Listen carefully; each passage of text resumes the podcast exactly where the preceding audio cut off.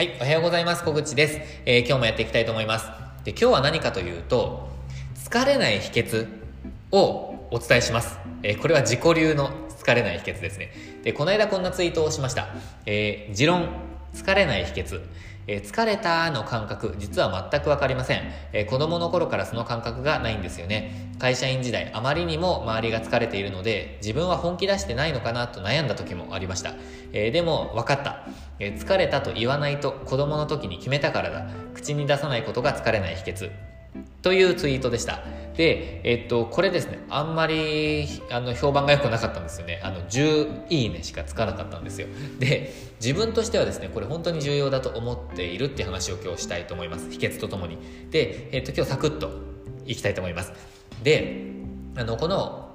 これこれ書いたこと本当なんですけど、えっ、と、本当に疲れた、疲れたっていう感覚がわかんないんですよね。であの会社員時代の話を書いてますけど本当にみんなあの疲れたって、えー、っと言ってたんですよ。でえー、っと、まあ、ちょっとその前に大学の時の話もしたいと思ってます。で大学の時に実は私えー、っと実はってわけじゃないんですけどあの屋久島に行ったんですよ。屋久島すっごい好きで。で屋久島に友人と行った時に、えーと縄文杉って朝5時前ぐらいにあの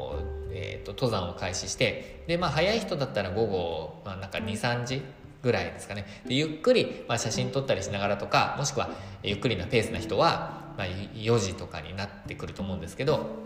あのー、そういう登山があります。結構長時間の。で、えっと、降りてきた時にその友人が、まあ、なんか結構疲れた感じ出してたんですよね。で自分はなんかハイテンションだったのでえもう一回いけるけどみたいなこのままいけるけどみたいな話をしたらすっごい、まあ、表現あれですけどあのうざがられたみたいな感じだったんですよね。でなんか本当申し訳なかったんですけど。でもあの本当にそんな感じでした。で会社員時代も周りの人があの疲れている中自分はあのいつも言ってたんですよね。あの本当疲れるっていう感覚がよく分かんないんですよね。って話してたんです。でそれが本当なんですよね。であまりにも周りの人が疲れているのであの自分は本気出してないのかなと。あのもっといけるんじゃないかなって本当に思っちゃってたんですよ。で、まあ、そそんなあの旅行会社時代というかそんな時期がちょっとだけあったんですけどでもやっぱり気づいたんですよね。あの疲れたって分かんないのは本当だと。あの自分は本当に疲れてない。であのもちろん例外はあるってことを本当に、えーと、理解しておいてください。あのもう何て言うんですかね。もう例えばもうものすごいずっと走り続けたとかだったら疲れるかもしれないんですけどあのなんかトライアスロンしましたとか。でもそこまで自分はやってないので分かんないんですけど。でもあの仕事でとか普段の生活の中でかなりハードにやったとしても別にうわ疲れたっていう感じにはならないですね。でその秘訣にもう本当に気づいたんですよね。でそれが疲れたって言わないってことなんですよ。でこういう会話の中とか人の表現をする時に「あ疲れたんですか?」とかあの「疲れたって自分は言わないんです」っていう会話の中で「疲れた」というワード自体は使うことはありますけど自分を表現する時に「疲れた」っていうふうに、えっと、言うことはありません。でなんだいつからか分かんないんですけど自分はもう疲れたという言葉を言わないって決めたん決めてたんですよねでこれは本当に明確にいつかって分からないんですけどすごく小さい時からそう思ってましたで、えっと、疲れたって言わないと疲れないんじゃないかなって思い始めたのはなんかやっぱり言葉が自分に与える影響っていうのはすごく大きいなって思い始めてからです。でえっと、なんかいろんなまあ本でもこう科学的にも実証されているっていう本はたくさん出ているのでもうあの疑う余地はないと思ってるんですけどあのこう自分が一番、えーと、影響を受けている言葉っていうのはやっぱり自分が発する言葉なんですよね。自分の言葉を一番聞いているのは自分です。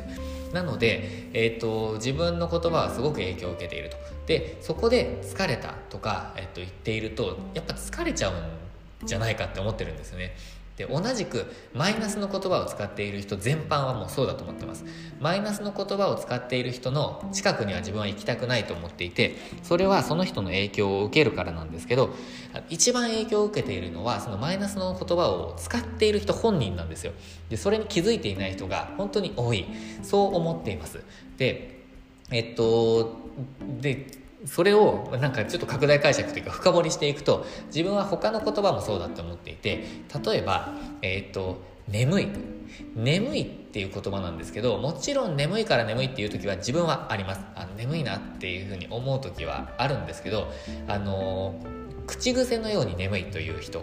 それってあの眠いから眠いって言ってるんじゃなくて眠いって言ってるから眠い人あの確実にいると思ってます。で、えー、その他にもなんだろうなえっ、と言葉もそうなんですけど、まあ、マイナスの言葉を言わない。それも大事だと思ってます。でプラスの言葉で生きようっていうなんかもう本当にそんな自己啓発みたいな話したくはないんですけどでもそれは本当だと自分は思ってます。でさらにその言葉があの体に与える影響もそうなんですけどその